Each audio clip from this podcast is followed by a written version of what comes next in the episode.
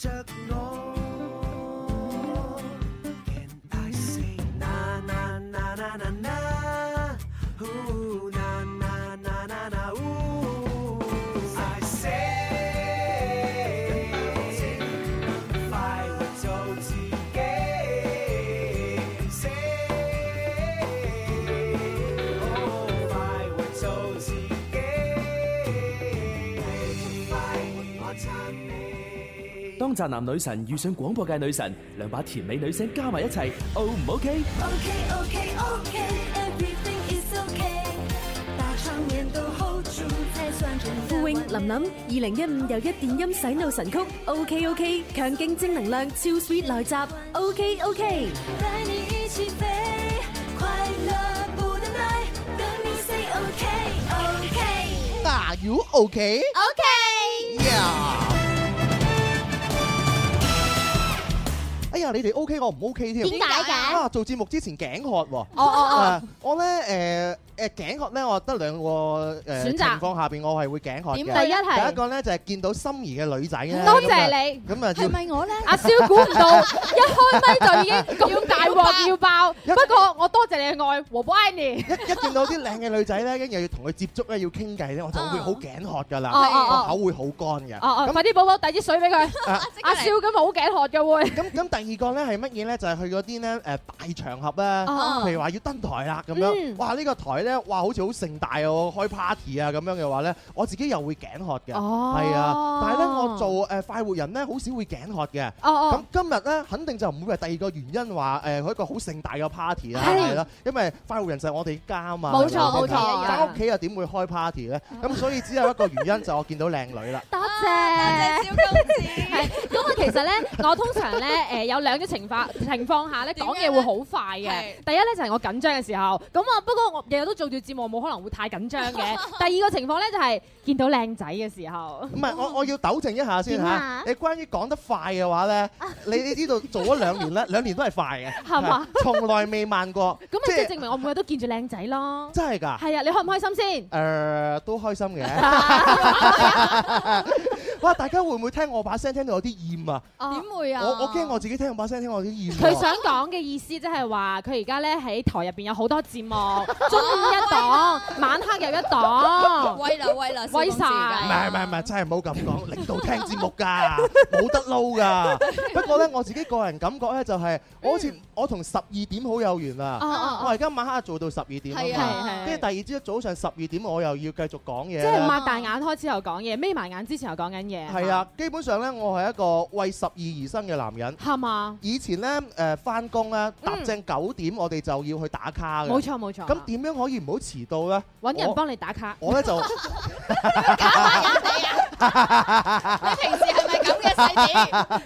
唔好意 思，本本來得 嘅，但係我哋用指紋打卡，咁哦咁就呢個呢個歌仔又唱唔到啦。哦咁點辦呢？我好縮骨嘅，哦我專諗埋晒嗰啲呢，可以盡快快少少翻到電台嘅方 法。咁有咩方法呢？嗯哦就係搭地鐵啦。哦，地鐵呢，你知地鐵有一二號線有三十節車廂嘅，係大啊家有冇冇錯冇錯了哦哦誒了解過？知道知道。如果你喺第一節車廂嗰度呢出嚟嘅話呢，你可能要行到第廿三節車廂嗰先度有哦嗰個電梯可以先上去，可以出口先可以出到嚟嘅。啊但係我咧我就好醒目，係我話知道咧，原來咧喺一二號線嗰度嘅話咧，十二號嘅車廂嗯，出到嚟嘅話咧，係最近部 lift 嘅，哦，你已經計算好呢個方位啦，係咪？所以每次咧搭地鐵咧，我咩車廂都唔揀，我揀哦十二。怪唔知每一次中間嗰啲車廂特別多人 啦。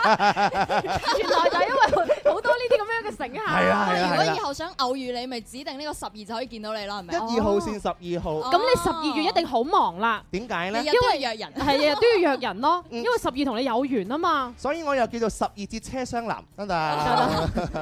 好啦，唉救命！嗱 救 命！今日我哋嘅大師兄朱紅咧，繼續係要去拍電視嘅。係啦，咁啊，所有咧誒喺而家喺觀眾啦同埋聽眾朋友見到啊嘅就係我哋頂氏家族啦，冇錯有請我哋嘅頂住先頂嘅，多謝晒掌聲鼓勵。係仲有啦我哋頂氏家族嘅二當家頂硬上。 ，Hello，同埋我哋嘅三主 打頂心杉，誒，我升咗 level， 頂頂氏家族最開心咧就係啲大佬走晒，正所謂山中無老虎，猴子稱大王。係啦講笑啦，咁你咪講笑。跟住咧，阿阿阿朱紅咧，佢話而家佢要拍緊電視嘅，嗯啊冇錯嗯佢話盡量可唔可以講到咧第二 part 嗰度翻嚟？係。係啊，咁我哋就一齊期待下。咁其實我心入邊好忐忑嘅，一嚟咧我又希望阿朱紅可以翻嚟嚇嚟主持呢個大局，但係二嚟咧我又希望佢唔好翻嚟啊，因為可以俾我哋繼續啊啊玩啊。係係嘛係嘛，啊啊啊大師兄你聽到啦係嘛？細啲根本都將你唔放在眼內。唔係因為 你最好就唔好翻嚟啦。 我知道啊，所以我先因為佢聽住節目我先夠膽講啫嘛唔，聽啊㗎，佢唔聽㗎。係嘛？根據我啱啱嘅呢個情報咧，翻翻嚟嘅呢個探子匯報嘅消息咧，哦哦佢而家仲錄緊，哦，啊係啦但係佢有可能一邊錄一邊塞耳機喎。係啊，所以我哋不如快啲進入我哋玩遊戲嘅環節啦！馬上開始，林兒請食飯之我要下下超。俾我打，俾我啦！我打，我打你翻嚟識打啫，等我嚟啊！喂，你兩個打咩啊？à. 兩父女有乜好爭啫？我哋要打林兒，吓？請食飯個熱線電話。Ờ, 哦，林兒請食飯啊嘛，等我打好過啦。喂，林兒 à? 啊，林兒請食飯，你食飯我埋單。帶上哈哈超，開心到飛起。 Yeah！係業務生疏啊，係啊 都唔係好熟啊。突然間手震添。喂，但係今日手震有原因嗯嘅，因為我哋今日嘅林兒請食飯呢，真係請大家去食飯啊！冇錯啊。係啊，我哋咧陣間玩嘅 Yes or No 題咧，現場嘅朋友、收音機旁邊嘅聽眾朋友嚇，只要答啱一題，我送五十蚊嘅餐券。係去邊度嘅咧？就係去九毛九呢一個食麵非常之正嘅呢個餐廳㗎。佢唔單止食面正啊，啊嗯仲有呢個醬骨架啊，兩斤嘅大骨頭啊。係啦，咁啊佢哋而家就做緊呢個活動嘅，主要係咧誒二十號到二十八號嘅呢一個期間咧，去到九毛九，同呢個兩斤嘅大骨頭影一張相，然後發上咧九毛九嘅官方微信號就係 G 二 set 加九毛九嘅拼音，嗯咁啊集齊九十九個贊咧，就有一噸嘅呢個大骨頭唔係分唔係開唔係兩唔係斤兩斤咁送俾人，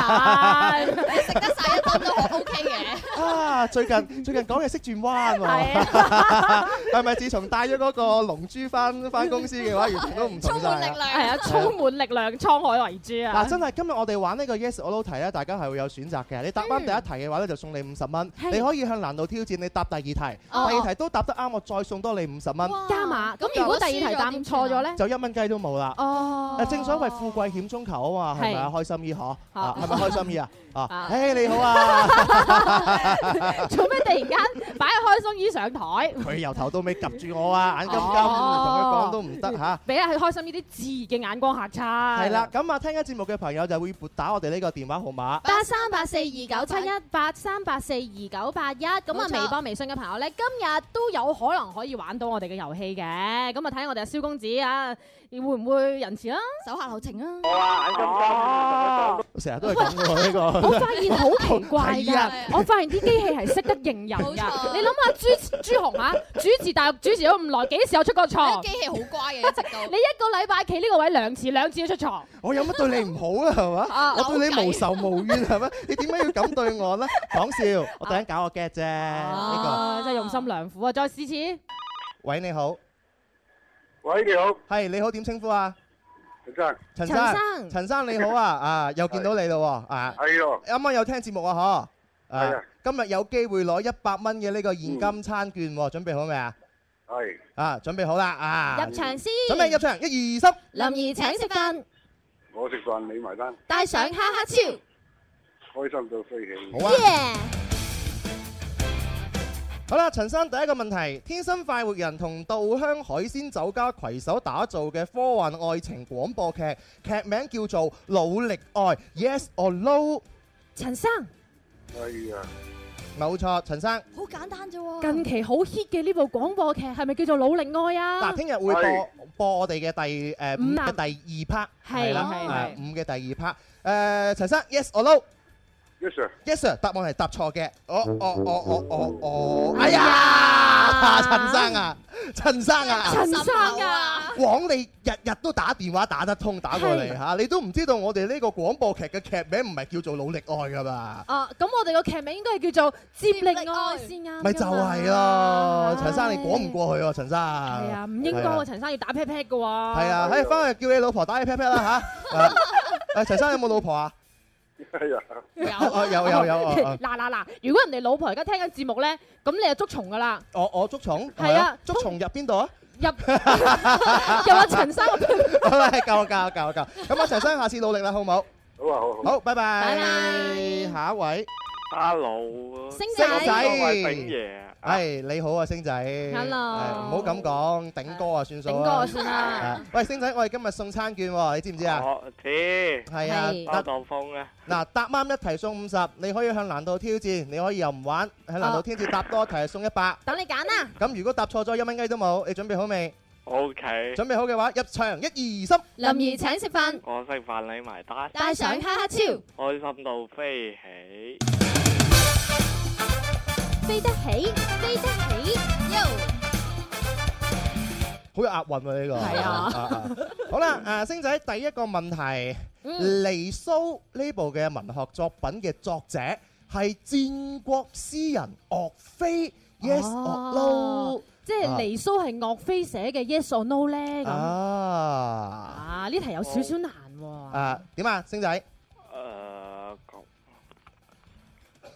介紹下嗱呢部劇。離騷咧，大家知道一個好出名嘅作品啦。啊冇嚇錯咁呢個詩人呢，係戰國時期嘅呢個楚國詩人嚟嘅。哦咁而《離騷》呢個作品呢，係傾訴住咧呢個作者對屈楚屈國不得志嘅呢一個心情嘅嚇。楚國命運同埋人民生活嘅呢個關心冇錯嘅關懷係咁咪啊，先然啊？後咧呢一個詩人咧，最後就揼一聲咁就跳咗落條江入邊嘅。啊咁我哋就之後每日都食粽啦。係係我哋係有呢個每典故嘅。我哋每啊年食粽就為咗紀念呢一位嘅作者係係究竟啦呢。一位作者係咪叫做岳飛咧？咁樣岳 Yes sir 飛定究 No 竟係 sir？咪戰 Ờ, 國係咯？dạ. 嗱，真係賣大包㗎啦，星仔嚇！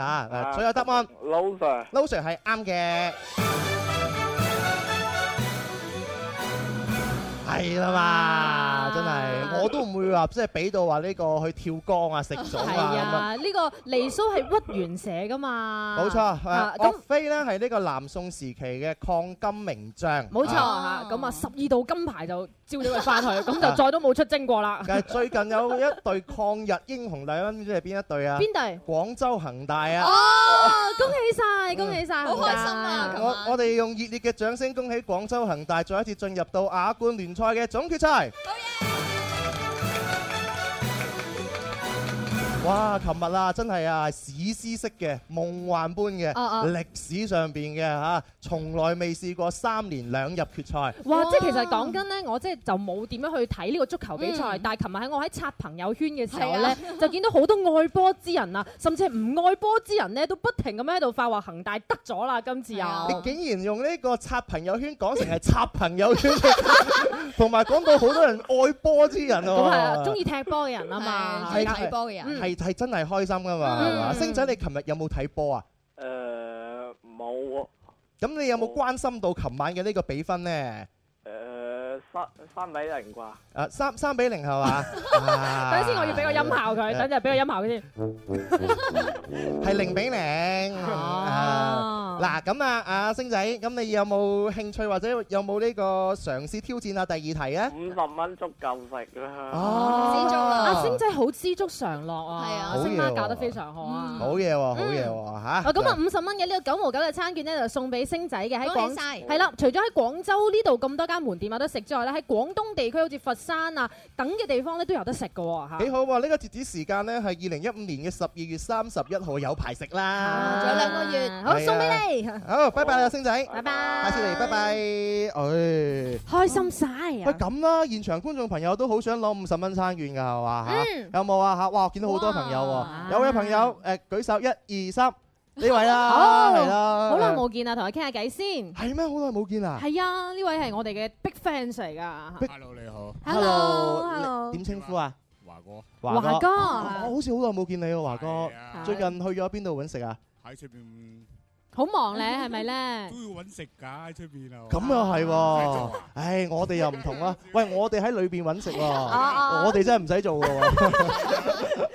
不過我哋口停咧，咁就口停㗎啦。係啊，我哋口停口停㗎啦，你哋手停口停啊嘛，係咪先哦啊？華哥準備好未？ O K，入五個十場蚊先啊嚇！嗯好，我哋準備入場，一二三。林兒請食飯，你食飯，林兒埋單。帶上哈哈超。開心到飛起。好啊阿華哥啱先好開，好搞笑。佢話你食飯，蕭公子你食啊飯，林 Sir 埋單。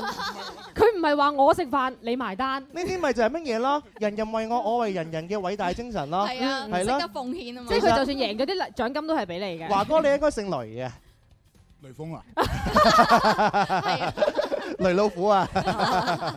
好啦，華哥準備聽問題啦噃，嗯問你一題啊簡單啲嘅啦好嚇。中國第一部嘅記轉體通史叫做《史記》， Yes sir 定係 No sir 咧？講多嗯次，中國第一部記轉體通史，佢個名叫做《史記》， Yes sir 定係 No sir？係啦。嗯，Yes sir。確定 Yes sir。係。咁確定？係。最後答案三二二一，係係 yes sir 啱喎。啊，啊，冇錯嘅，因為《史傳》呢個《史記》咧，呢本記傳體嘅通史咧，係司馬遷寫嘅，年代咧係已經去到西漢嘅時候噶啦。啊，華哥你好似對呢題好熟咁樣樣喎。胸有成竹啊都唔需要俾任何 tips 嘅。睇過啦，以前哇，博學博學哦啊！你睇過史記啊？好犀利喎，讀書嗰時候係啊嘛？咁你睇完之後屎咗未？啊唔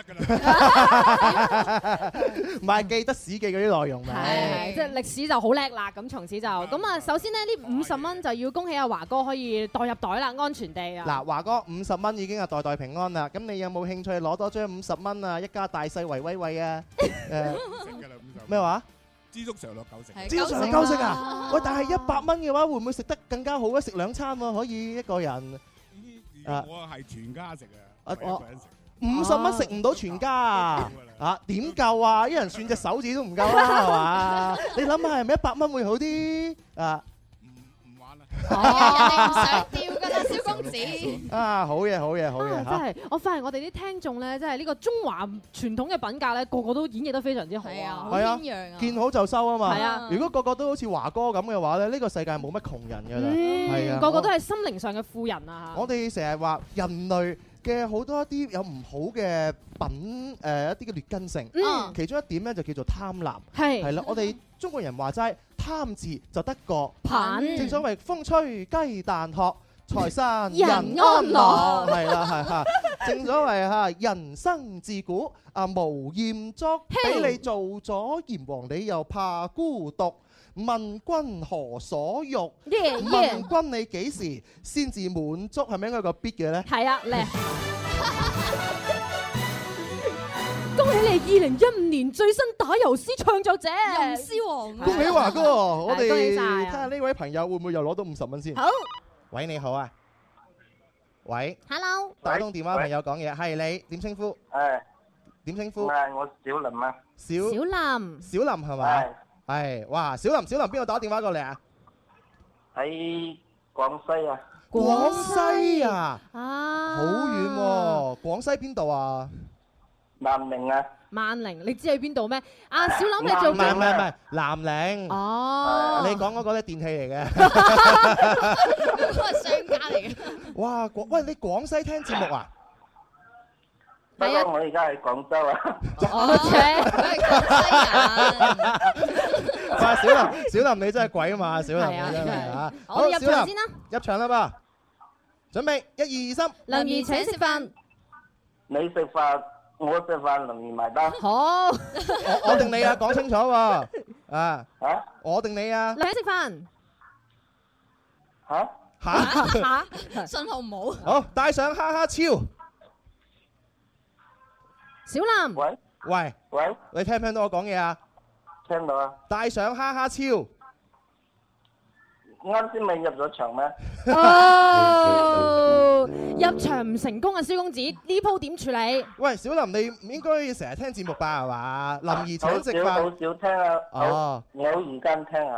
哦，我明啦，即係小林咧，平時做嘢好忙嘅，哦咁啊，多數時候咧都係喺網上面咧就一齊聽我哋重溫。哦，原來咁，咁原諒小林啊，小林你好啊，你聽嘅節目叫《天生快活人》，Ừ. 我係呢個節目嘅主持，我叫林嗯啊兒。你好啊，係我叫 朱航，係我叫細啲。à, 係啊係啊係啊，你你好嘛，小林係啊啊，你好嘛，好掛住你啊。係啊啊。好，咁不如我哋問題簡單啲嘅題目啦，好唔好啊？問啊，入唔到場啊，佢入唔到場問唔到噶啦，送份哎安慰獎俾你啦，小林好嘛？好啊 Ờ. 咁冇辦法啦，小林拜拜，拜拜，唉，哎呀，真係真係。即係做咗咁耐咧，都係第一次咧見到啊入唔到場，都仲可以攞到禮 物嘅。即係好似小林咁嘅話咧，其實最傷心應該係佢阿媽啦哦哦嚇，生咗啲咁嘅不肖 子。講呢啲真係。啊笑啦，係啦，現場觀眾好，呢邊個個機會留俾現場嘅觀眾。有冇人啊？五十蚊喎，啊，啊，係係嘛係嘛，啊呢個啦，後邊舉咗咁耐手係你啦，係係係。係咪高醫啊？呢個哦 E 啊，唉，哇！全場有歡呼聲啊嘅，點解 啫？唉，唔好咁講，唔好咁講。我哋都要多謝高姨咧，成日煲啲靚湯俾我哋係啊飲滋潤我哋啊嚇搞到我哋把聲日日都咁靚啊！最近煲湯嗰啲係咪你煲㗎？哦真係衰嘅啫。好係我哋入場啊先啦喂啊好嗎下下次咧誒煲湯咧煲啲老藕湯啊 嘛。點解咧？係哦嘛？咁我哋唔可以一齊煲老藕啊！講笑啦，講講笑啦。好，高姨，我哋一齊入場先。準備一二三，林怡請食飯，帶上哈哈笑，耶！好啊！啊，我好想知道咧，點解阿高姨咧有機會答題，後面嗰兩位靚女會咁開心嘅？笑到見牙唔見眼，好似攞咗獎金咁喎。係喎，高姨佢係咪你啲 friend 嚟㗎？啊啊，大家都係大家都係一家人，個個都係 friend。唔係，我想同我要同佢傾下偈。 Friends, Mon- friends, Monica，水冷好啦，夠啦。 我我發覺同阿蕭做節目咧，好難估佢啲節奏太跳躍啦 跳起都好緊要。係啊，係啊，係啊，啊啊咁啊！要你要問咩話？冇，我想問下佢後面嗰位靚女點解會咁開心啫？高二答到題，à. 啊，得噶啦，係啦，人開心自然就開心噶啦。好高姨，請聽問題啦噃。誒，你諗住攞幾錢嘅？五十定一百啊？咁啊問咗問題先，我哋嚟睇下先。。同八爪魚係兩種唔同嘅海洋動物。Yes or no？啊，章魚嗱，八爪魚大家知啦，係啊有八隻爪嘅，係啊好好食㗎但係章魚都好多爪噶喎，冇錯嚇，係都啦食得嘅兩都個係係啊游水嘅。章魚同呢個八爪魚呢係兩種唔同嘅海洋，記住咯喎，嗯海洋動物係 yes or no 啊，高二 yes sir，再答啊，最後答案高醫。嗱，高醫，高醫章魚同八爪魚係同一種類嘅海洋生物，yes sir 定係 no sir？最後答案。我吸得同林 sir 都好似下噶。 最後答案三二一，係錯嗯嘅。哎啊呀，最衰都係你啦，蕭公子，人哋啱先都已經轉咗態話 no sir 噶，你哋又要 cut 多下，係咪談上頸啊？係啊，我見到高醫起痰啊，點 辦？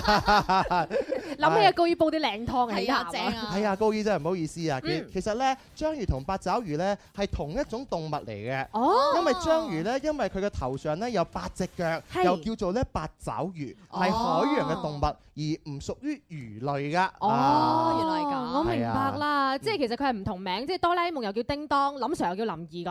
冇錯哦啊哦！但係林 Sir 又叫林 Sir 又叫林怡啊嘛，係碧咸又叫做貝克漢姆啊哦哦嘛哦，羅納爾多又叫做朗拿度啊嘛，蕭公子又叫蕭公主啊嘛，又係又叫頂爺啊嘛係係啊雌雄同體噶又嘛，叫蕭公公啊嘛，哦係嘛？啊我都幾多名㗎 喎。 好啦，咁啊，下次再嚟玩過啦，高醫嚇 Dạ. 呢位朋友唔知成唔成功咧？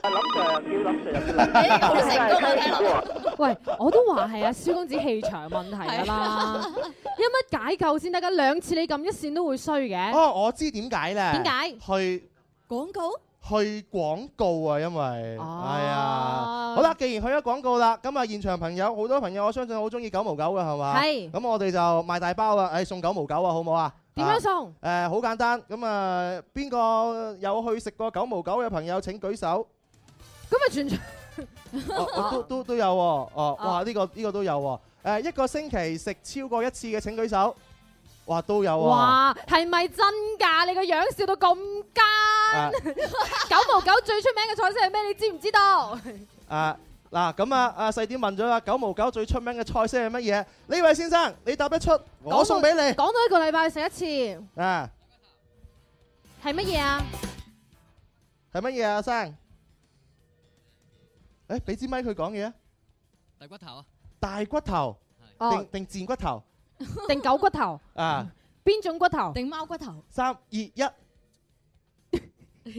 诶，嗱你唔講，你啲人講噶啦，有冇人講？有冇人補答？你是但講一出啊，講一就送五十蚊俾講一你。樣就得噶啦，即係比較出名嘅诶。我見到嗰個姐姐嘅話咧，好似好想要咁樣樣拎住喎個拎住個 H and M 袋嗰位靚女係啊嚇，係啊嚟我哋工作人員俾個咪佢傾下偈嗱，先。你是但講一個九毛九比較出名㗎啦，呢個招牌菜啊，講出嚟送俾你乜嘢啊？面咩嘢面？咩面啊？你最中意食咩面？牛肉面。牛肉面佢嘅牛肉面有咩特色？有咩味？肉係比較老得好好味咯，老啊老，但佢係水。哦哦，佢係老但係好好味係嘛哦？咁咁嗰啲面 面嘅口感係點樣樣啊？都幾幾好好食食咯，啊幾好食係嘛？哇，講得幾好喎！滿唔滿意呢個答案啊，小公子？我唔滿意佢答案，但係滿意佢個人哦，喎。咁係咪即係可以送呢五十蚊餐券俾佢啊？送俾你啦，五十蚊餐券，恭喜晒！恭喜晒！啊，真係，其實好多人咧都係九毛九嘅常客嚟嘅。冇錯咁如果你中意食九毛九嘅話咧，最近呢段時間咧，十二點半你哋打開收音機聽《天生快活人》。因為我哋有呢個九毛九嘅五十蚊嘅餐券要送俾大家嘅。好多啊，我都想要啊！我哋不如咧同領導申請下，我哋今日中午開始就食九毛九 啦。係咯係咯，每人一沓啦，好唔好啊？每人一沓， 獅子開大口啊你！咁我哋休息一陣啦，好唔好啊？嗯嚇，轉頭翻嚟，我哋有第二、第三 part 情牽一線，轉頭見濃濃愛意同你一齊分享。下午一點啦，啱啱食飽瞓唔着，咁就同我一齊聽《天生快活人》啦，正啊！大家好，我係 Fiona 薛凱琪。熱愛生活裏邊每點璀璨，天生愛玩，認真夠讚，天生歡笑臉，是個無敵必撐，永未結束，玩多幾晚。讓我掌任你搶在我直播室輕鬆歌唱，情拍像雨像塵，讓給我鼓舞一生的理想。將愛心贈情，像神煙呼吸得燦爛，共你在世上有愛滿花。越靠近我，共你越抱得緊，快活人。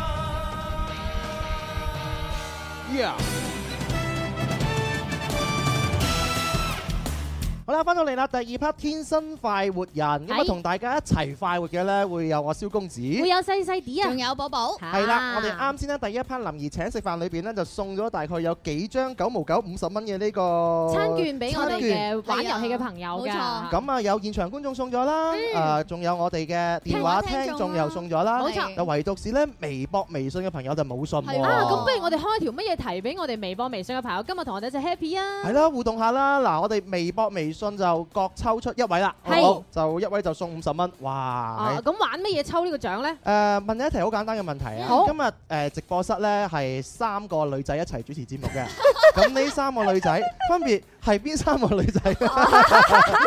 將你啊知道知道答案嘅誒內容咧，就發上嚟我哋嘅新浪微博「天生快活人」加關注留係啦，言咁啦啊。微信嘅朋友咧就將你哋嘅答案發過嚟一八一零零二九九三呢個 number，稍後時間我哋就會抽獎噶啦。究竟今日喺直播室入邊有邊三位主持人喺度做緊直播咧？提示呢三個人都係女仔嚟嘅。都仲要係鬼火咁靚啊嘅 女仔，如果想確認嘅話咧，都可以上呢個微烤搜索「天生快活人」都可以見到我哋㗎。係喎，而家我哋每日嘅話咧，除咗有呢個聲音嘅呃誒直播之外嘅話傳遞係咧，咯視頻咧都可以見到我哋嘅樣。哦同微烤嘅朋友打個招呼先 Hello， ，hello，係啦 hello，大洋彼岸嘅朋友而家都可以睇到噶。冇錯，好多朋友咧成日話咧，聽我把聲咧同見我嘅真人咧個反差太大啦。係啊嘛聽我把聲咧就感覺係一個好可愛啊、好肥嘅肥仔。哦，肥仔啊，哦係啊，但係見到我嘅樣咧就話哇，完全都諗唔到係咁嘅樣喎。 你話俾我聽係邊個朋友咁講過？誒揾好翻嗰條留言俾我睇。好多啊！你你聽阿晚黑嘅節目你就知道㗎哦啦，係啊，咁啊大家睇到啦嗯吓，琴日咧係誒重陽節， 冇錯，好多朋友咧都有誒半晚黑去登高啊，去爬爬行係啊山登山喎。係啦，登高嘅寓意咧，一嚟就可以祈福啦，嗯二嚟咧就係思念下我哋以前嗰啲嘅回憶，來懷念過去，來忘掉錯對來忘掉錯對啦啊。曾共度患難日子，總總有有樂趣啊！友情歲月 係啊，好好多友情歲月 咁啊，嘅。仲有可以望一望我哋廣州嘅夜景啦，好靚啦。係啊，咁你有啲乜嘢心底嘅説話係琴日好想講，但係又講唔晒，或者又係嗯講唔出嚟嘅話咧？陣間而家就發信到我哋嘅新浪微博同埋微信嗰度嘅話呢，嗯發你哋嘅留言落嚟，因為陣我哋間今日主持人係幫你哋讀出嚟因為。我哋今日咧呢個係黃牌嘅環節，叫做情牽一線，咁啊會幫所有嘅朋友解決佢哋情感上嘅問題㗎。係啊，因為咧通過我哋嘅呢個誒大氣電波咧，都係由高處嗰度咧就發射出去嘅啊係嚇，所以我哋嘅呢個聲音咧都係咧喺高空嗰度講出嚟嘅，哦係啊所以咧都有呢個祝福嘅功效㗎。咁咁我哋不如馬上就去情牽一 線啦。咁快啊！係啊哦以我嘅功力，情牽一線只能夠做五分鐘嘅喎。咁我哋都係開始咗先啦。誒，我相信一定有一個路口係我哋共同經過，我相信一定有一首歌係我哋共同聽過。我相信一定有一個時刻，我哋互相想念對方，卻又彼此錯過。撥打的電話已關機。情牽一線，因為有你，因為有你，永不錯過。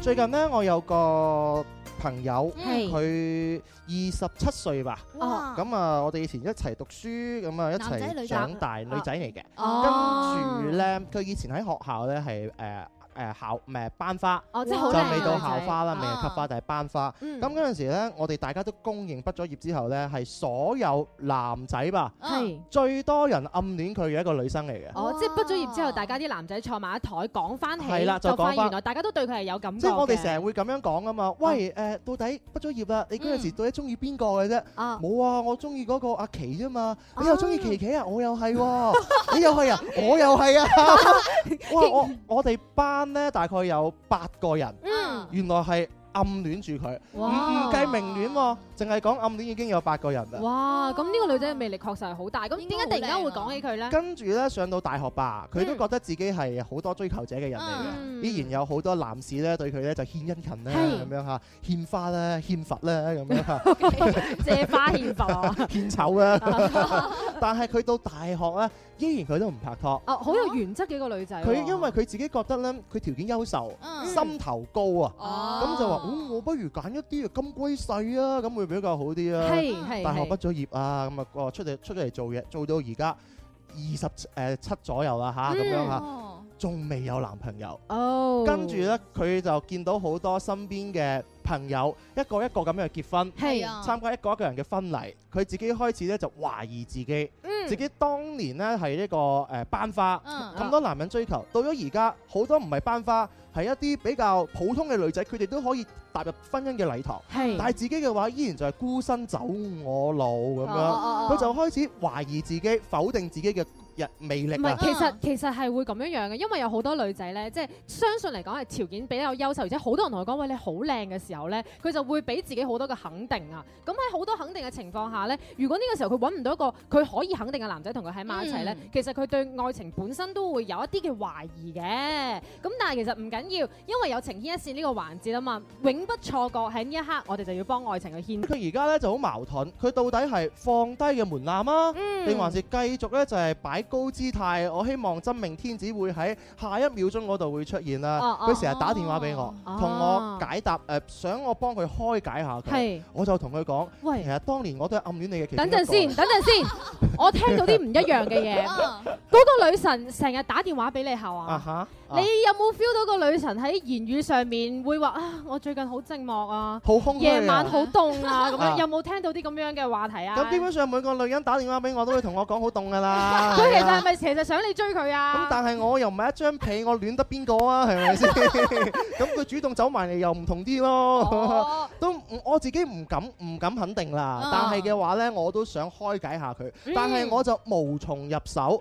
所以嘅話，我今日通過呢個情牽一線呢個平台，嗯同大家一齊支招下。今日嗯好聽緊節目嘅，你哋都係主持人，好唔好？好。就呢一個嘅 case，女仔到咗廿幾廿到問啦，仲未有男朋友，我哋應該點樣開解佢？嗯 係嗯，啦好，咁啊，微博、微信嘅朋友咧，歡迎你哋留言嘅同時間，你哋都可以將你哋嘅感情問題發過嚟，我哋都會幫你讀出嘅。好啦，傾傾我哋嘅有咩朋友留言啦，好嘛？呢個肥肥小湯圓佢就話：頂爺蕭公主，我又嚟撐你啦！每日瞓中午覺同埋瞓夜晚黑覺都有你陪住，真係幸福啦！哈哈，各位頂氏家族嘅成員加油，我撐你哋啊！哦，多謝晒，多哎謝，多謝多謝。 你都係我哋頂氏一族 嚟㗎係啊！歡迎你加入到我哋頂氏行列 嚇，係俾俾個封號俾你嚇。叫乜嘢誒，頂氏會 會長。唔係頂心頂 肺啊，腰心腰肺啊嚇。頂字家族咧最高境界咧點樣啊？啊，肯定就係林 Sir 級 別嘅。哦啊，我叫頂住先。係。你叫誒頂硬上。哦有人叫頂心撐，係有人佢就叫頂心頂肺。當頂到一定境界，你唔再需要頂嘅時候 嘅話，你就叫做冇得頂啊！哇哎哎唉係嘛係嘛 係嘛。咁都俾你兜得翻，你 O K 喎。我最近識轉彎。好， 咁啊呢位叫做春田小雞一零一嘅女士咧，佢就話啦：誒一家人中午好啊！今日係我第一次留言，希望各位主持人可以讀出喺度。我想對我嘅男朋友講話：大吉吉，我愛 你啊！我永遠都係你嘅小吉吉啦。哎呀，玉馬，其實咧，我好中意啲情侶之間咧，有啲好得意嘅嗰啲昵稱、愛稱㗎係啊！我聽我有一對朋友咧，嗯佢會叫一個佢嘅男朋友叫熊貓貓咁樣樣，跟住另外一個就會講叫佢做小豬豬嗰啲咧。我我透露一個我以前叫我男朋友嘅昵稱啦，哦叫就咩啊叫大屎忽，因為我好中意屎忽係啊啊，我好中意叫人喂大屎忽，我都覺得呢個名好可哦愛。，啊咁後來你同你嘅男朋友嘅下場係點樣係啊唔？好睇晒呢個啊就係咪就係冇咗八月十 五咯，過咗去啦已經。唔係係過唔到八月十五啊嘛， 即係每個人嘅話咧，其實作為男仔咧，如果佢能夠喺大庭廣眾咧，就講一啲咧好肉麻嘅昵稱咧、嗯愛稱咧，佢好愛你㗎係啦嘛，係啊，除非佢腦筍都未生埋啦哦。如果佢係一個正常嘅男人，有一個成熟嘅男人，佢都可以喺大庭廣眾話。大吉吉、小吉吉，我愛你，你愛我，好好㗎啦係啊。因為講真，一個大男人咧，誒、你你二十五歲打後嘅話咧，你自己會有少少嘅呢個自尊。係呢呢種自尊嘅話咧，係不容許神聖而不可侵犯嘅。哦哦哦你叫我，我唔得，我要你幫我綁鞋帶。即係你要成熟啦。係啊，你唔幫我綁，你就係唔愛我咁樣。我要你幫我優褲咁樣，大庭廣眾哦喎。呢個時候，作為男人係點啊？誒，你唔綁你嘅屎，我走啦咁我樣啊諗嘛到。點解喺大庭廣眾之後唔着褲，要休褲。但係如果呢個時候個男人都肯要肯為你誒、呃、綁鞋帶，嗯做一啲咧好輕騎、好細微嘅呢個舉動嘅話咧，呢啲男人講真嫁得過。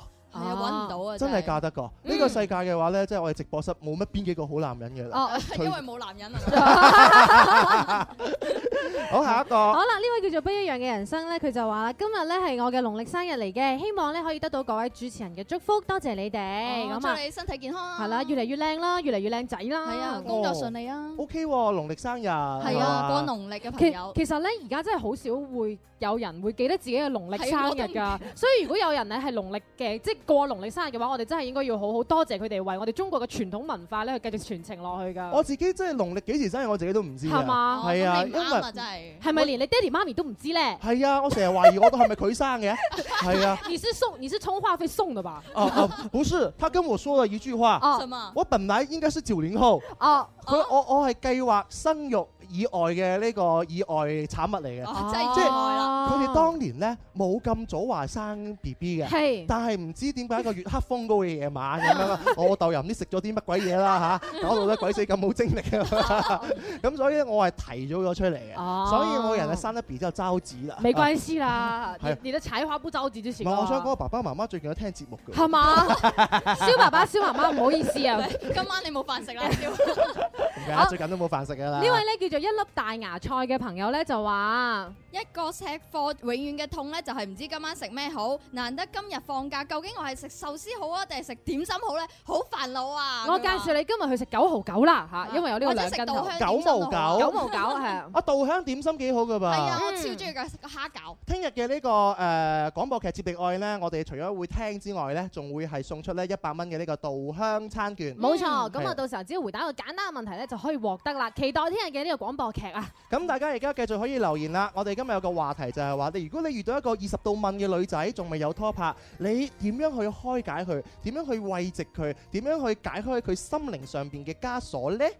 Hãy subscribe cho kênh Ghiền Mì Gõ Để không bỏ lỡ 嘅世界，同名同姓嘅人有好多。但係我相信你永遠係最獨一無二嘅一個。雖然我唔一定可以俾你獨一無二嘅愛，但係你又明唔明白？我一直等緊嘅人就係你。此生太幸運能遇上你，彷彿已用盡全部的福氣。情牵一线，浓浓爱意就從呢度開始。報名熱線八三八四二九七一八三八四二九八一。飛一生不放棄。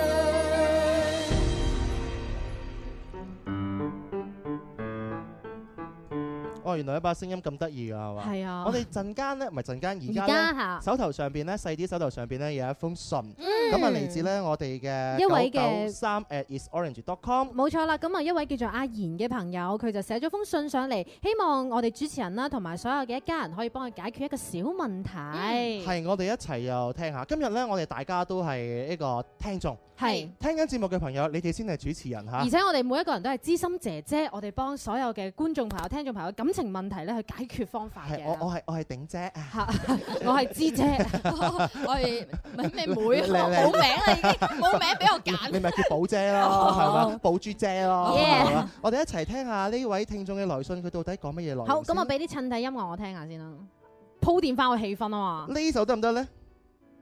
誒，應該要停一停。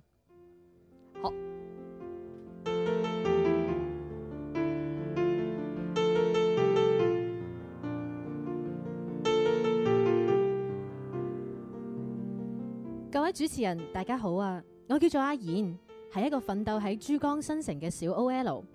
今次係我第一次寫信上嚟，心情唔知點解好緊張添。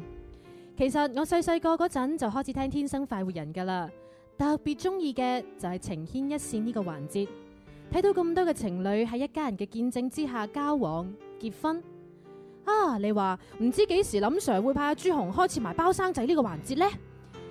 講笑啦，今日寫信係有一個感情嘅問題想請教大家嘅。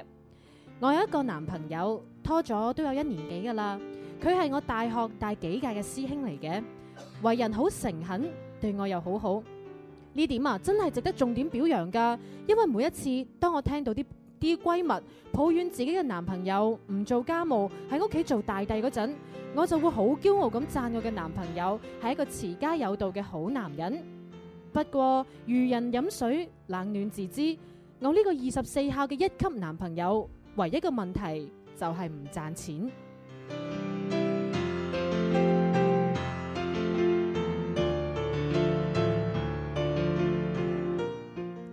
佢目前呢自己做生意，從我認識佢開始，佢大大話話已經轉咗四五個完全唔同方向、完全唔同範疇嘅項目。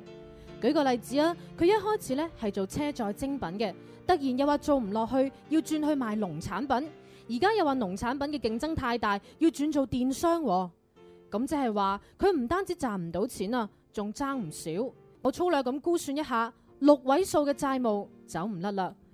我自己本身咧係學金融嘅，我三番四次轉彎抹角咁同佢提過，話咁樣落去真係唔係辦法㗎。佢又唔係太有家底嘅人，就算佢喺人品上面打足一百分，柴米油鹽呢啲現實嘅問題，同樣可以殺死愛。其實我都有諗過未來，靠我打一份工，大家清苦啲過日子，仲係可以幫佢堅持佢嘅創業夢。但係始終長貧難顧啊嘛。愛情同麵包，我應該點樣去取捨呢？我愛佢，佢話俾十年時間佢，我真係好想俾時間佢嘅，但係我又等唔等到呢？應該係話我嘅青春等唔等到呢？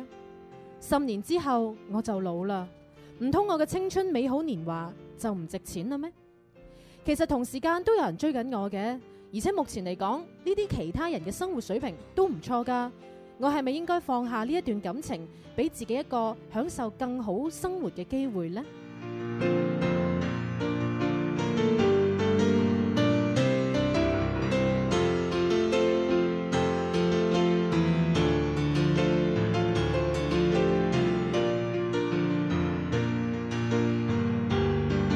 一絲絲，一點點，燒毀憶記，一幅幅，一聲聲，又復燃起。舍得你，願忘記，又想起你。一個女仔有幾多十年啦，啊嗯係咪？青春雪一下就過咗去最啦。大好年華就係二十到三十歲，嗯十五到廿五歲，係過咗呢個十年，十年都俾咗一個男人嘅話呢，呢、個男人你都唔識得去珍惜、去知足，嗯呢、個女人就咁就一世㗎啦。其實咧，我之前喺網上面曾經睇過一篇文章啦，佢就話：如果一個女仔啊，將自己最美好嘅年華俾咗一個窮小子，咁即係證明呢個男仔未來啊，如果有機會發家致富嘅話，一定要好好咁樣珍惜呢一個女仔，要愛護佢，因為呢個女仔其實將佢所有嘅東西都壓咗喺你身上。所以呢，呢個係一個誒、呃社會問題嚟嘅。嗯，大學時候嘅象牙塔嘅愛情太美好啊！大係家同樣嘅年齡、同樣嘅年華一齊經歷同樣嘅事，嗯好啱 channel 啊！係嗬、啊嗯但係話俾大家知，因為女人女仔佢唔等得，係男人你卅歲仲係一個靚一仔。枝花啊！嗯事業先至係啱啱開始起步，但係三十歲嘅女人，佢已經老㗎啦，冇錯佢已經係最最輝煌、最有年華嘅年代已經過去咗㗎啦。應該唔係話，其實佢三十歲都係一個好年輕嘅年紀嚟嘅，但係女仔心入邊咧就會有條刺，覺得誒、咦我嘅已經有更年輕、有更貌美嘅人出現啦，佢心入邊會冇咁有底氣咯。三十歲好老噶啦，女人老噶啦哦，真係好老噶啦。咁我哋講翻呢個我女想仔嘅我想問啊講埋呢個啦哦。哦呢個時候，如果就話好多朋友，我讀大學，我應唔應該拍拖？嗯，我拍拖應唔應該俾咁多感情落去？係好似呢個女仔咁樣樣。雖然我唔知你哋年齡係咪相仿，嗯你哋係咪一齊生活咗有共同嘅經歷，但係一個女人要花十年放喺一個冇肯定未來嘅男人嘅身上，嗯其實呢個等於同佢買大細係差唔多嘅。係你等於你開大，佢乜乜開買大佢開細，嗯買細佢開大，咁你就一世。如果你咁啱可以係投注成功嘅話，其實某程度上邊呢種都係一種搏。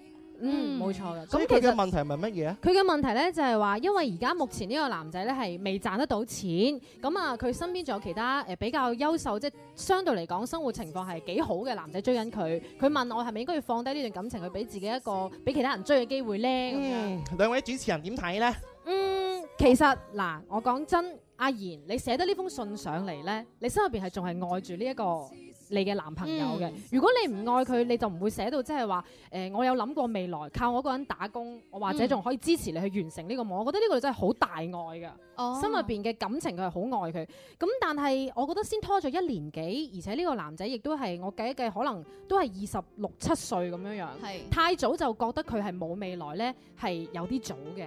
咁我個人係認為你可以再堅持下添咯，因為佢真係對你好好嘛。一個喺生活上可以照顧到你嘅人呢，其實就得㗎啦。我覺得嗯我咁我唔需要聽太大富大貴嘅。咁阿啊寶寶呢？我係覺得隨緣咯，即係你真係愛嘅，幾耐我都會等，幾窮我都會捱。嗯但係如果我遇到一個更好或者我更愛嘅，我就會走。即係，啊但係因為萬一呢個男嘅唔捉緊你嘅時候，你會慢慢好失落㗎。即係嗯你就算你再愛，你都會越嚟越傷心，你就嗯堅持唔到落去。即係寶寶嘅意思，即係話，如果有一日呢個男仔佢冇而家咁對你咁好係啦，啊你就走啦，係係啊，咪？嗯所以但係而家仲係咁好，仲係咁愛嘅話，就堅持落去咯。哦，咁蕭公子你點睇啊？嗯嗯，呢、個男人呢封信裏邊咧曾經提到過一段説話，就係話咧長貧難顧啊嘛。嗯佢、有好多啲嘅諗頭去創造佢自己所謂嘅事業。冇錯但呢個創造事業嘅話呢，一一定要有乜嘢？一定要有資金，一定要有嗯錢。係咁呢啲錢嘅來源喺邊度呢？咁啊喺封信裏邊寫到呢，係話某部分係由呢個女仔。去幫佢嘅係咪？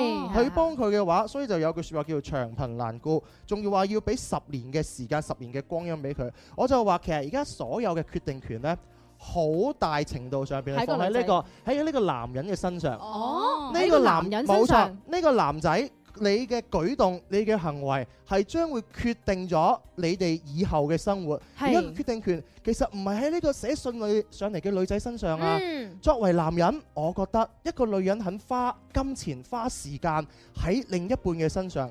作為一個成熟嘅男仔或者男人嘅話，應該要你捉緊㗎應該識得去捉緊佢吧，嗯你應該識得去表示吧，冇錯你應該覺得話我就算我以後下半世打跛只腳，我都要你幸福。嚇係咪先？就啊打算打我唔跛食自己對腳，要人哋幸福啊？冇錯。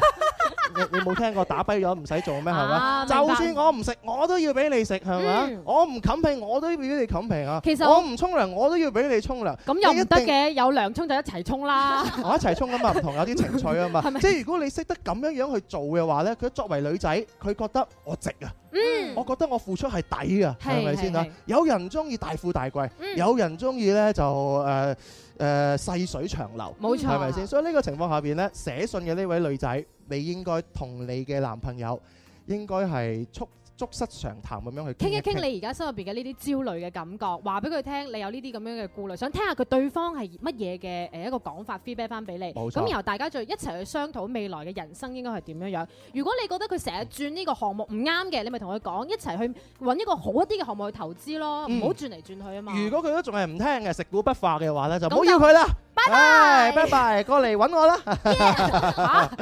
你你係咪打跛只腳都人哋幸福㗎？但係我只腳跛咗咯喎，Ờ. 啊！咁啊，誒去咗廣告咯哦喎，咁快脆嘅，係咯，唔捨得添。哎呀，唔驚，我哋仲有微烤嘅朋友，咁啊， 望一望啊算數，我哋休息一陣，轉頭翻嚟呢，有第三 part，第三 part 我哋會通過星座嘅角度呢，哦係去分析愛情嘅世界到底係一個點樣樣嘅世界。好，我哋轉頭翻嚟再見。 You know how we do. 喂，係誒，喂喂喂喂喂，收唔收到啊？喂喂喂，Everybody 等了我又等，刮好扣針，連鎖式派獎品。喂喂喂，正到問，禮手攞晒成棟禮品，點夠分？不要緊，其實我哋仲有天生快活人。歐志穎、林琳完美女神組合，二零一五又一電音洗腦神曲，OK OK，開心快活不等待。靚聲王子鍾明秋作曲編曲，音樂鬼才三本木誠意填詞。Are you OK？ Make some noise. Okay, okay, everything's okay. Okay. 停得下来，一起带你面对。Okay, okay, the party's on way. Big one，被我包围，把场面 hold 住才够完美。谁管谁是谁，带你一起飞，就等你 say okay。 O K，阿秋秋 Yeah 嘅話咧，佢前幾日去咗上海，咁啊，據聞嘅話，一年咧同佢同行嘅話，都有佢啲叔伯兄弟同 埋兄弟姊妹嘅，叔伯兄弟兄弟係姊妹啊，啊有有張偉啊，咁我見佢要到，去上海做乜嘢？可唔可以透露㗎？我就真係好想知佢去上海到底做乜嘢點點解會咁神秘嘅咧？同埋咁幸福咯？啊可以你去上海，你咁多。針係安插喺阿秋秋隔離，你都唔問一問啲針佢做乜嘢嘅？我針係多啊，但係最近嗰啲針咧，全部掉轉槍頭針我 咧，就好針唔針係咪？哎仲呀要仲要針呢度啊，哎呀針 嗰度啊。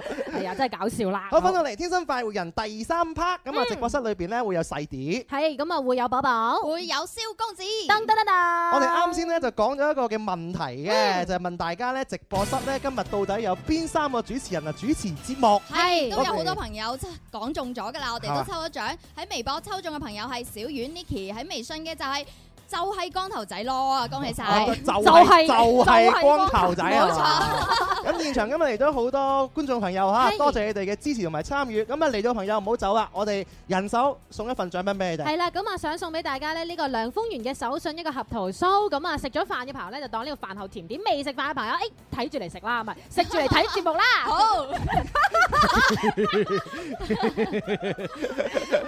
未食飯嘅朋友睇住你食， 幾好啊！誒，我哋嘅阿阿娟娟同學咧開始啊人手啊排一排係啦啦，嚇。雖然話係睇住食啦，但係已經好夠食㗎啦，一個人會食到飽嘅呢盒嘢嚇。細啲，從你啱啱嘅嗰句説話嘅話，我知道應該係一個六零後嘅一個女仔。六零啊，因為嗰個年代嘅話咧，叫做食都冇啖好食係啊，啊知唔知道所以要啊睇住食啊？我哋咧誒聽我哋嘅阿爺阿嫲講，嗰陣時佢哋食飯咧係點食嘅咧？嗯睇就住食係冇錯啦， 哦睇住嚟食就得個睇嘅啫，哦，一碗飯。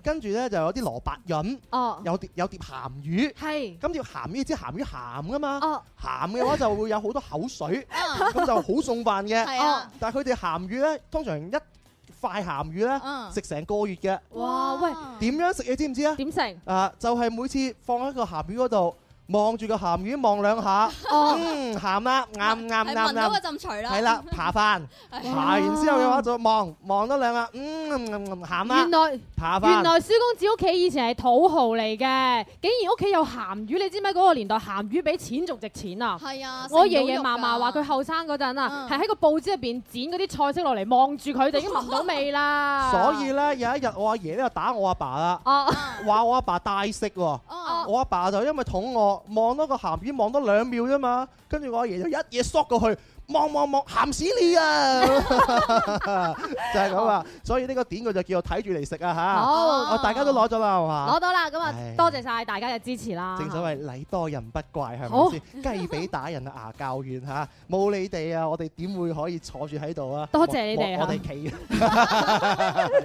況且我哋做節目做成咁，佢哋都繼續坐喺度，真係鐵緊粉咩絲啊？我啦哋。做得好好噶，係咩我有哋晚晚唔瞓覺啊，都為咗啊做好節目去。策劃好佢， 策劃好佢啊！ 嗱，好多人留言啊嗯，佢咧叫做楊思的一些事一些情，佢係就話啦：各位主持人中午好，麻煩咧就幫忙讀出。彤彤，對不起，我真的好想你，你跟我聯繫好嘛？你唔好唔理我啦，咁樣哦，有位叫做愛廣播嘅小小船咧，佢就話：一家人中午好啊！今日咧聽到你哋嘅話題，就係話究竟一個女仔心頭高應該點樣解決，點樣安慰佢呢？嗯睇到呢個問題咧，我有好多同感啊，因為最近我都遇到同樣嘅煩惱。誒咁大個女啦，都未談過戀愛，雖然屋企人咧唔急，但係我心入邊咧就好着啊㗎。仲有呢個朋友叫阿絕，佢就話心頭高嘅女仔，我覺得好難解開㗎啦。講句唔好聽嘅，佢哋好難再揾到男朋友同埋老公，除非佢自己可以放低自己嗯啦。因為呢，佢咁多年已經習慣咗啦。因為呢個朋友已經識到三個係咁樣嘅朋友，都係嫁唔出㗎。哦，所以真係弊啦！即係心頭高嘅一個女仔嘅話咧，即係誒高又死，唔高又飛落大笪地，哦係咯，呢呢種真係好難噶噃，啊係咯嗯，。咁其實我覺得，如果你係真係一個即係心頭比較高或者好有明確標準嘅女仔咧，不如攞張紙寫落嚟，你究竟中意呢個男仔或者你擇偶嘅標準係點樣樣，然後同你哦一張紙嘅寫唔 晒。先寫落嚟之後，同你好幾個呃嗯誒好姊妹一齊商量。如果你啲好姊妹覺得喂呢題唔合理喎，唔 make sense 嘅時候，你就叉咗佢，咁你就改咗佢，咁樣就可以令到你嘅心頭唔好咁即係好似高做傻題一樣。係之前排有除嗯個法有啲女仔咧，佢真係咁樣樣做嘅，但係呢個做法咧，佢會隨住年紀嘅增大咧，佢見到佢嗰個列表裏邊嘅列項咧，係會逐年逐年咁遞減嘅。哦算啦，今年三十啊，呢呢兩項唔好唔要要啦啦。咁啊哎呀，身高要米八，今年三十二啊，唔好要啦。哎呀，月月收入五千蚊咁高啊，算啦，四千得啦，又劃咗佢哦啦。哎呀，要係男人啊，算啦，唔係男人都得啦，咁樣哦嚇。啊，要係人啊，唔係人都得 啦。唔係吧啊咁都得，差唔多就係咁樣啦。嗯所以心頭高嘅女仔嘅話呢，即係解鈴還需繫鈴人啦。可能從自己心態嗰度要着手啲，嗯冇錯就嚇降低少少。正所謂退一步海海闊闊天天空空啊啊嘛，係咪先？係啊我平時做節目，哇喂，退一步真係好爽噶喎，係嘛係啊唔係啊，我大家企喺度做啊 唔，好咁啦，朱紅領導睇緊㗎。佢會唔會睇視頻噶？會㗎，因為嗰日咧，我聽到林琳話：你哋企好啲啊，兩位主女主持化妝啊，好多人睇住㗎咁樣哦哦啊。哦，咁企好啲啦，係啊，係啊 呢度有一個朋友佢就話，呢、個朋友叫子欣有你，佢話如何令呢個男閨蜜變成男朋友呢？哦喺微博嘅朋友嚟嘅，點樣將男閨蜜變成男朋友？嗱，我有個朋友咧，就真係曾經試過十年嘅好知己，變成咗自己嘅男朋哦友。點樣呢？就係有一晚咧，嗰個女仔就誒唔知係發燒定唔知唔舒服啦，哦就誒唔舒服嘅。咁然後咧，佢就咁點啊？唔舒服啊？點啊啊？咁然後佢就喺個啊 QQ 上面就就講啦，睇住嚟食。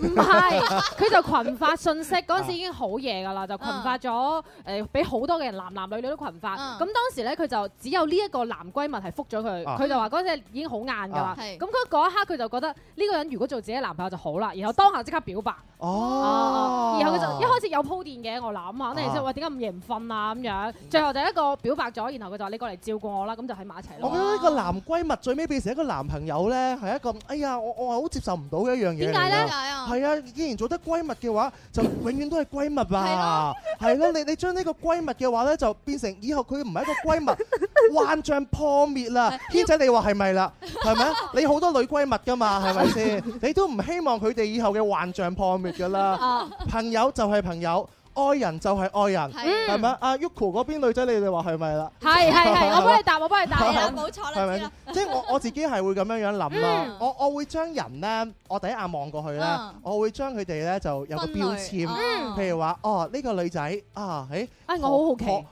可以有發展空間。我好好奇，你第一眼望到我係我有咩係標咯，籤望到啊？我哋係點嘅咧？誒呢個應該就係話誒小心有 毒。我哋真係我哋真係同類嚟嘅喎，我第一 眼望到你都有呢種感覺喎。我我係咁小心有詐啊嘛。啊係啊係啊係啊，咁就話誒唔好掂咁多，啊 咁樣掂得多會上誒會。我見到啲女仔嘅話咧，話哦呢啲係朋友，就真係做朋友噶啦。嗯你話中途會唔會話轉機啊咁嗰啲？即係對我嚟講，我係難啲嘅。係啊，雖然我頭髮攣啫，但係我唔係咩噶嘛。你人好正直係嘛？你想啊冇講？錯啦。啊！喂，其實我哋今日咧都準備咗一篇文章咧，想同大家分享一下嘅。分唔啊分咧？我望下個時間。不如誒分咗佢誒、啦。都係唔好分啊，嚇因為咧，我哋接住落嚟咧，我哋首先解答咗星座問題係先。啊係星座解答完有時間咧，我哋再分享下嗰篇文章。好，我哋今日咧係從呢個十二星座嘅角度，係去剖白一下喺愛情世界裏邊嘅男男女女，咁到底啊邊一個星座嘅女人係最會幫老公賺錢嘅呢？哦，下邊我哋聽下呢一首歌先。山因雖必生於沒因多。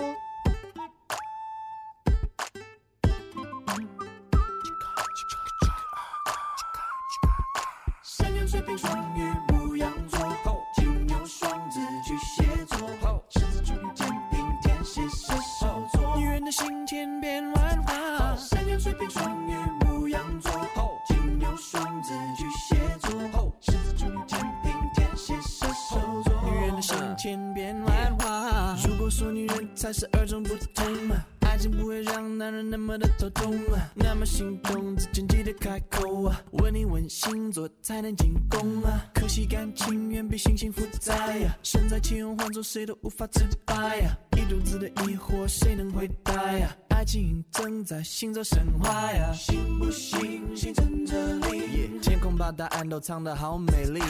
都可以多点信心。我为了了解爱的神秘，下定决心。谁中意星座话题？来告诉我哪一颗星该怎么搞定？可惜天气阴晴不定。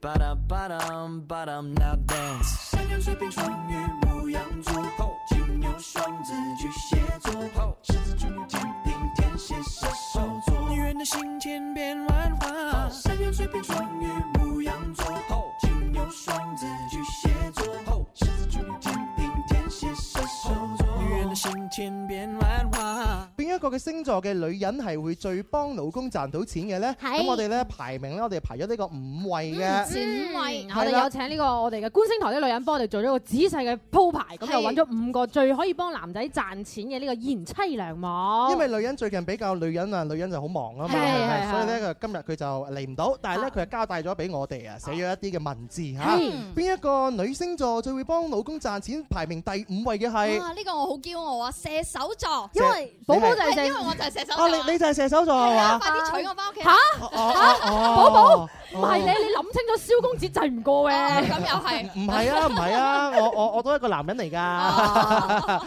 㗎。咁啊，點解係對射手座呢？下。係啊呢度就講啦，雖然咧射手座可能唔會喺賺錢方面為老公賺到家財滿貫啦，但因為天生佢好勤勞，中意打拼，所以咧就算呢個老公唔係好識賺錢咧，佢哋都唔會嫌棄噶，反而會奮力幫助呢個老公賺錢哦噶。哦但係反過嚟，如果呢個老公好有能力，即係賺好多錢嘅話咧，呢、個射手座咧都唔會得閒噶，佢會家頭細務全部包晒，成為老公嘅賢內助。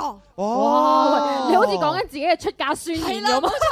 幾好快啲喎！約哎我啦，獨家試約正式開始。係啊係啊係啊！誒乜寶寶你而家仲係單身咩？係啊。咁啊早嗰排咪好多男仔話會追求你我我噶啊嘛？暫哦時心頭比較高嘛，係嘛？係啊，哦，原來係咁。我聽你咁講咧，射手座嘅女仔咧，嗯的而且確幾好喎。係啊哦即係起碼叫賢妻良母啊。係啊，我以為係咪我自己先。排第一嘅，點知第五。 哦，即係比你好嘅仲有四個。啊你你心頭都確實幾高喎。啊！嚇射手座，我哋睇下第四名嘅星座係邊個？第四位嘅呢個星座咧係白羊座嘅女仔啊，噶。佢就話咧，平時咧睇到白羊座嘅女仔做嘢嘅時候咧，風風火火嘅節奏，就知道佢哋絕對有呢個能力擔起一頭家嘅重擔。哦後生嘅時候咧，白羊座嘅女仔做嘢有少少三分鐘熱度，唔會太有耐性。但係嫁咗人之後咧，白羊座開始做每一件事情都會好認真，哦跟住咧隨住佢年紀慢慢誒長大啦，事業咧亦都會開拓得更加好，係一個可以成為老公堅實後裔嘅好老婆。嗱，呢個我覺得仲好，即係話咧婚前同婚後啊嗯係，婚前佢可能一個咧比較中意玩嘅一個女仔嚟係啊嘅，即係我唔顧家啊，同埋咧就好自我啊，係咁樣好公主啊嗯。但係結咗婚之後咧，呢個白羊座嘅女仔咧，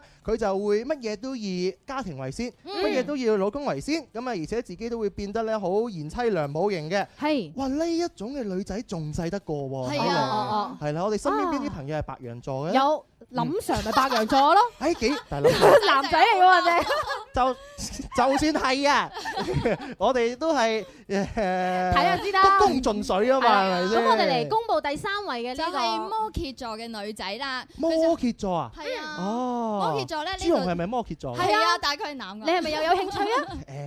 睇下摩羯座嘅女仔係係點樣呢先度就係咁講嘅，佢就話摩羯座咧係女強人嚟嗯㗎，佢哋好有主見，好有諗法，吃苦耐勞啊！就算係嫁咗人咧，都會堅持做自己，唔會隨波逐流㗎。哦而且摩羯女咧仲係一個好有投資。頭腦嘅人嚟㗎，喺房地產投資咧同埋股票上面都頗有研究，仲可以哦獲益唔少添。哇哦係而且佢有好犀利嘅一點就係家庭同埋事業兩個都唔會耽誤，事業同埋家庭都可以兼顧得好好，兩個唔會失衡㗎。哦所以呢啲老婆咧可以幫老公減輕唔少嘅壓力。哦，嗯兩個都唔會身痕。哇！嗯係啊我嘛發現咧，唔單止係摩羯女係咁樣樣，摩羯座嘅男人都係咁樣樣㗎。係啊點樣樣咧你睇下摩羯朱座紅擔起晒啊！我哋成個節目咁多嘅家頭細務，全部都係做噶嘛。但係摩羯座嘅男人咧，佢就分兩睇嘅啫哦點喎啊。佢對工作咧就真係完全完全投入，嗯但係佢除咗工作之外嘅話咧，佢家庭投入嘅咧份量係好少嘅啫哦啊喎。大家知道啦，朱紅每日對一最多嘅人係邊個？咪我哋咯，哦哦係咯。如果佢有女 女朋友嘅話，哦應該冇時間對女朋友啦吧？咁啊，如果有女朋友嘅話，就要我哋就要幫阿朱紅擔多啲嘅工作啦，等佢有多啲時間可以啊一齊拍拖啊嘛。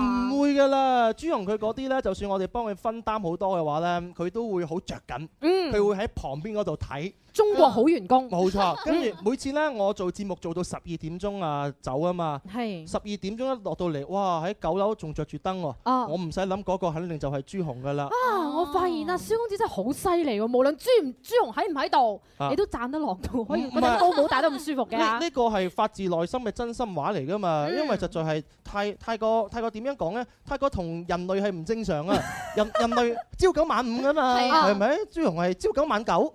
哦，係啊做足十二個鐘。誒唔係啊，廿四個鐘啊，係啊，基本上佢係唔使休息嘅啦，所以佢真係好犀利好犀利啊嘅一個人嚇。但朱係紅我致覺得敬啊！係啊，太犀利。太太忙就好累壞身體啊，嗯係啊，所以我哋講翻呢個摩羯女啦，係第三名啦，其實摩羯女咧真係嘅哦喎，比白羊女仲要好，係啊冇錯嚇一個好老婆嘅標準，佢除咗係入得廚房、出得廳廳堂堂之外嘅話咧，佢仲有一樣嘢好重要嘅特嗯嗯質，我都希望以後我未來嘅太太有哦啊咩特質啊？佢識得幫你理財啊。係啊，冇呢個錯好冇緊錯，要啊。係啊因為啱先咧第四、第五位嗰兩位女性咯，只只係話佢會有自己嘅事業可以開係展啊，但係呢個自己嘅事業開展都好，仲管埋你啲錢，仲識投資添。冇錯啦，幫你好似 double 賺。之前阿周星馳嘅前女友，哦係嘛？我幾識幫佢賺錢邊啊位？啊？係咯，林鳳嬌係嘛？林鳳嬌咩啊？ 林鳳嬌唔係唔係我嗰個我你不如講埋林青霞，反正唔係林子祥 啦。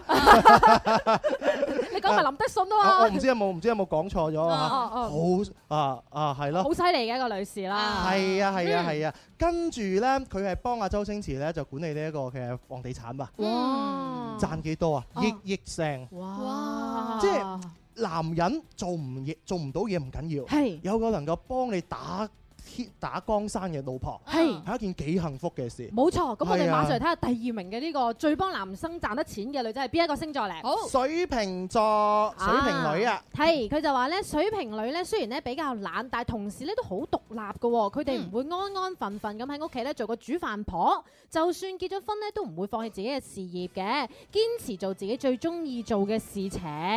咁啊，上面咧就係咁樣講嘅，佢就話水瓶女咧其實唔係為咗賺錢，而係希望可以堅持自己嘅興趣同埋夢想，得閒仲可以幫老公減輕下壓力，一舉兩得。哦，嗱呢個呢，我哋真係兩睇啦。睇邊個你話水瓶座嘅女仔同埋呢個摩羯座嘅女仔呢，你揀邊個我啊應該會中意摩羯座嘅女人多因為佢啲。可以幫你投資啲房產一億聲翻嚟，係嘛？係啊，一億聲啊，係啊，係啊，係咁啊，呢個水瓶座就係為自己興趣多啲係啦，啊就唔係好安分咯。即係睇你係一個點樣樣嘅男人。如果你係一個咧對生活好有追求嘅，好係中意自由嘅嗯嚇，我係中意考 free 嘅感覺嚇，我中意 freedom 我我中意生活有品味啊，有係品質。可能咧水瓶座嘅女仔咧就比較適合你哦嘅。水瓶咪思思咯，哦係啊啊水瓶座係 C C 啊，係啊係嘛？水但瓶 C C 又唔係 喎，C C 嗰啲女強人嚟嘅喎。佢可能要睇埋其他星盤，其他嘢有影響嘅。佢佢都啱啊，佢咪堅持做自己中意嘅嘢咯。就要睇埋星盤啊，係啊使唔使睇埋胎盤啊？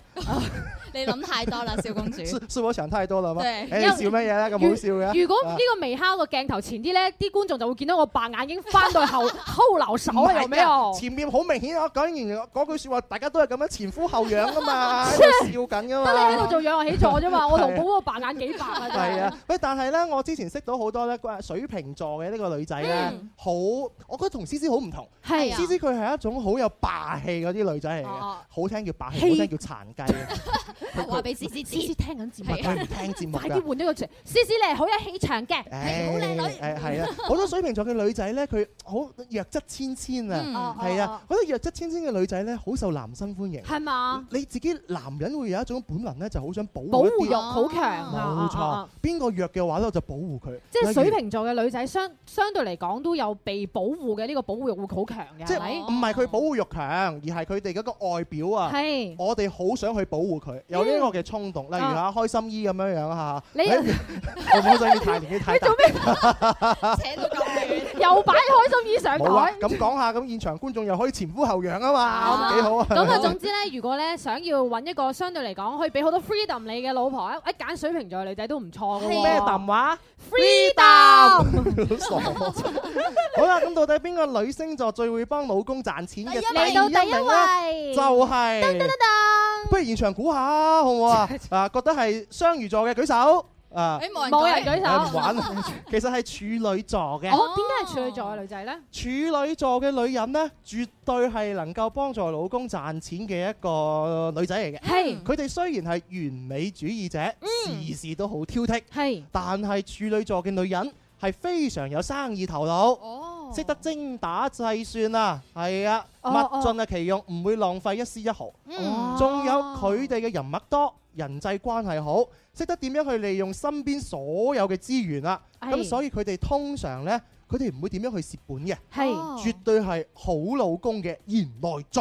哇！喂，真係講到處女座，天上有，地下冇喎。係咯係啊，而且處女座，我身邊好多女神都係處女座喎。而且處女座一直都係俾人黑噶嘛，點解今日係排第一嘅？ 係嘛係嘛係嘛，喂呢個破謠係啊！處女座呢係嗰啲摩羯座啊、水瓶座啊、白羊座啊、射手座嘅升級版，係啊即係佢呢係都係會持家有道，好識係理財，但係呢，佢係賺嘅機率係會高好多。冇錯哇！如果咁樣講處女，但係處女座呢，大家都有聽下觀星台啊女人講過呢，佢有潔癖啊。係比較挑剔。係啊，同埋好細微嘅嘢呢，佢會好斤斤計較。冇錯做嗯唔到佢要嘅嘢嘅話呢，佢就自己會唔好啊開心啦，係啦完美主義者嚇。係啦咁啊，如果你係性格好好嘅，好忍得人，好就得人，又比較追求完美，誒，不妨揀個處女座嘅女仔做女朋友或者太太都幾好㗎。所以我成日話咧，愛情嘅世界咧，凹凸嘅呢個理論好緊要啊啊一。陰一陽嚇。如果老公係凸嘅話咧，老婆一定要凹啦，係咁先可以砌到一齊哦嘅。如果老婆係凸嘅話咧哦，老公一定要凹啦。啊，咁啊，蕭公子，你咪要揀個身材好豐滿嘅女仔做女朋友先得咯。點解咧？因為你咁瘦成啲竹竿咁，佢就會吉我啊嘛，係啊講笑啦。其實我晚黑都係，哦唔好講呢啲嘢 嚇，啊前呼後仰，嘭嘭嘭嘭嘭嘭嘭嘭嘭嘭嘭嘭，係啦。咁啊，最會幫老公賺錢嘅女星座頭五名咧，都完全解答晒啦。冇錯啊咁唔知啱唔啱到聽緊節目嘅朋友嘅胃口？係咁如果你覺得有乜嘢話題更加吸引嘅話咧，可以發微博留言俾我哋啦。微博搜索「天生快活人」家關注。係啦，咁啊，微信嘅朋友咧都可以將你哋嘅問題咧、建議咧、意見啦，同埋信件發過嚟，誒，我哋天生快活人嘅微信公眾平台一八一零零二九九三三。另外啊，如果咧你有情感嘅問題或者情感嘅故事想同我哋分享咧，都可以將你嘅故事編輯成信件發過嚟，我哋嘅官方嘅郵箱就係九九三 atisorange.com。嗯咁啊，希望大家都有踴躍咧，就係報名參與啦。而另外咧，逢係星期四咧，我哋都會有呢個情牽一線嘅，係有啲乜嘢情話、祝福啊、表白啊，都可以咧係兩點鐘到兩點半鐘咧就撥打我哋嘅熱線電話。八三八四二九七一同埋八三八四二九八一進行報名。咁啊，另外我哋仲有咩要講啊？係啦，咁啊就係下個禮拜一，我哋非常作詞人嘅題目，我哋喺度要再三公佈一下先，就係、嚟自黃子華嘅《藍天》。再三啊，係我哋啲人話咧，上次請阿黃子華定還是係陳奕 迅啊？哦啊啊，陳奕迅啊，講多兩句啊，陳奕迅，陳奕點啊迅就話兩句講完啦。我扯，哦好冷啊，好冷我啊！咁講啊，都係為咗現場觀嘅朋友可以前呼小後號仰用噶嘛，係咪先？啊咁啊呢個時候咧，送首靚歌俾大家聽。今日嘅節目時間又差唔多啦，我哋聽日再見，聽日再見，拜拜。